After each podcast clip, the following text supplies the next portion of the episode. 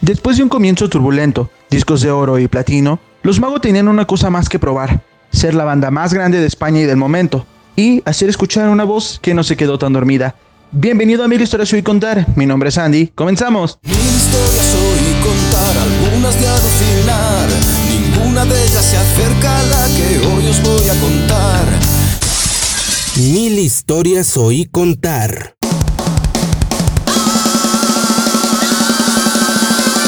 Después del amargo trago con Locomotive y una nueva compañía, los magos deciden ponerse un nuevo reto. Con canciones desechadas para Gaia 1 por ser muy poderosas, deciden retomarlas y darles la dirección que ellos tanto deseaban. Este álbum sería más oscuro, más rápido y más pesado que sus discos anteriores, pero sin perder esa esencia y agidez en las letras. Durante aquellos años, la tendencia gótica era un elemento importante para nuestro querido Chus. De hecho, él tenía una tienda gótica, y si recordamos que le fascinaban bandas como Alice Cooper, Kiss y demás bandas que jugaban con lo tétrico, a pesar de que su música fuera totalmente distinta, además de que el gusto musical por bandas como Him, Sixteen and Ice y Sister of Mercy hicieron que Chus tuviera muy claro cuál sería su nueva estética y dirección musical. Para los atuendos y vestimenta de la banda, contrataron a la famosa diseñadora Maya Hansen, que hoy en día debuta sus modelos en toda Europa. Como en toda su carrera, Mago se encontró con algunos problemas. El primero de este era que su productor Goyo Esteban, al estar inmiscuido en los problemas de Locomotive, esto no iba a fungir como productor, por lo cual Chus un día hablando con dos amigos nuevos llamados Carlos Escobedo y Leo Jiménez, le comentaron que había un productor muy bueno que podía cubrir todas las ideas que Chus quería. Este se llamaba Big Simon. Entonces Chus decidió llamarlo, pero Big Simon creía que su estilo no era para Mago de Oz, ya que él consideraba su música muy blanda. Así que Chus decide mandarle un adelanto de lo que quería crear para este nuevo disco, y decide enviarle un tema muy industrial, muy erótico y gótico. Este era Diablo sin música.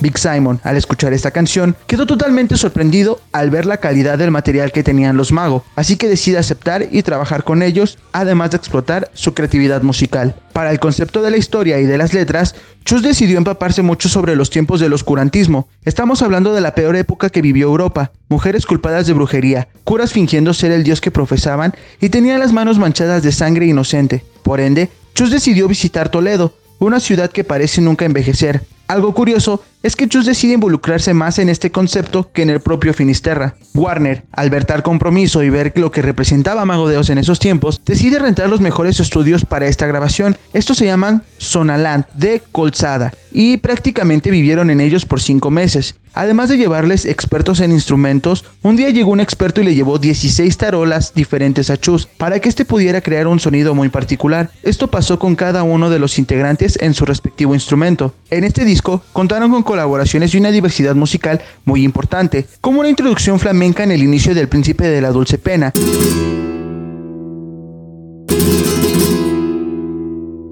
Y un solo muy de guitarra española para aquelarre. Un tema por el cual al ser muy sexual y algo blasfemo, Chus fue excomulgado por la Iglesia Católica. Pero no solo tenían temas densos o con un carácter nuevo, tenían los clásicos temas rápidos como La voz dormida, muy folk como Hoy toca ser feliz y muy hard rock como Hazme un sitio entre tu piel. Claro está que Chus al ser una persona muy ambiciosa, quería crear un tema igual de largo que Finisterra.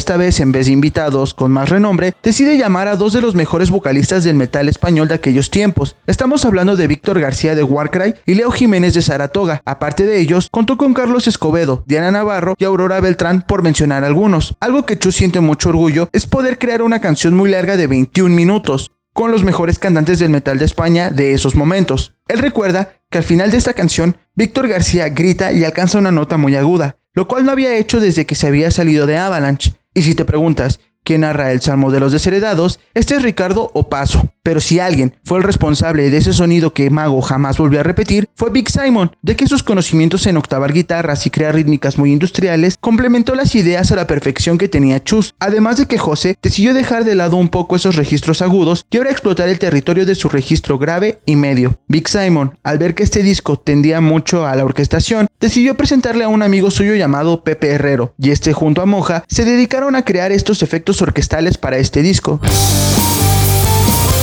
Al término de esta grabación, los magos quedaron muy exhaustos y al ver el monstruo que habían creado, decidieron de igual forma superarse a nivel escenográfico, así que decidieron construir una catedral gótica de 12 metros de alto. Esta costó más de 55 mil euros y se tenía que transportar en dos trailers. Gaia 2 fue un disco muy importante y muy demandante, y al ser así, muchas tensiones se crearon en el grupo, aunque aún no eran demostradas al 100%.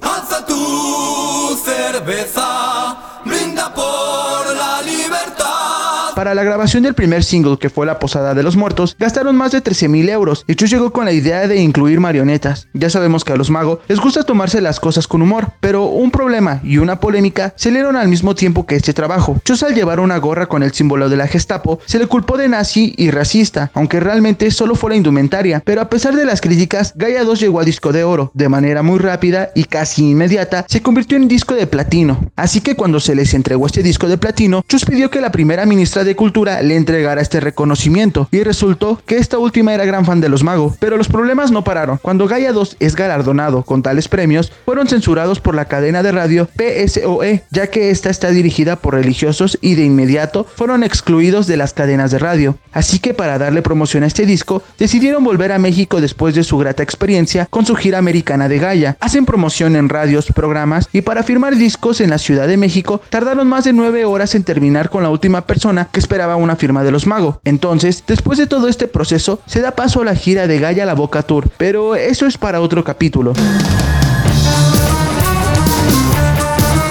Curiosidades. La parte instrumental de la voz dormida ya había sido escrita y expuesta en un tema. Este es el tema concierto para ellos en el tributo a Barón Rojo. El final del poema de la lluvia triste recuerda mucho al final de la leyenda de la Mancha, además de que este tema está muy influenciado por el género symphonic metal. Se planteaba lanzar Gaia 2 en inglés y conquistar el mercado europeo. Prueba de esto es el demo de la cantata del diablo en inglés. Existe un demo de Diablo sin música cantado por Patty. El Callejón del Infierno fue interpretado mucho antes de que saliera Gaia 2 en algunos conciertos por el año 2005. En El Paseo de los Tristes notamos mucha influencia de Bach, esto porque este tema fue compuesto por Quisquilla. Desde mi cielo fue compuesto para el hermano de su exnovia, Luli. Para el tema de Aquelarre, se planeaba hacer un videoclip y se eligió a un chico y una chica, pero este fue cancelado sin aviso alguno. La cantata del diablo sí fue interpretada con los tres cantantes invitados, Víctor García, Leo Jiménez y José Andrea. Esta fue interpretada en Las Ventas en Madrid.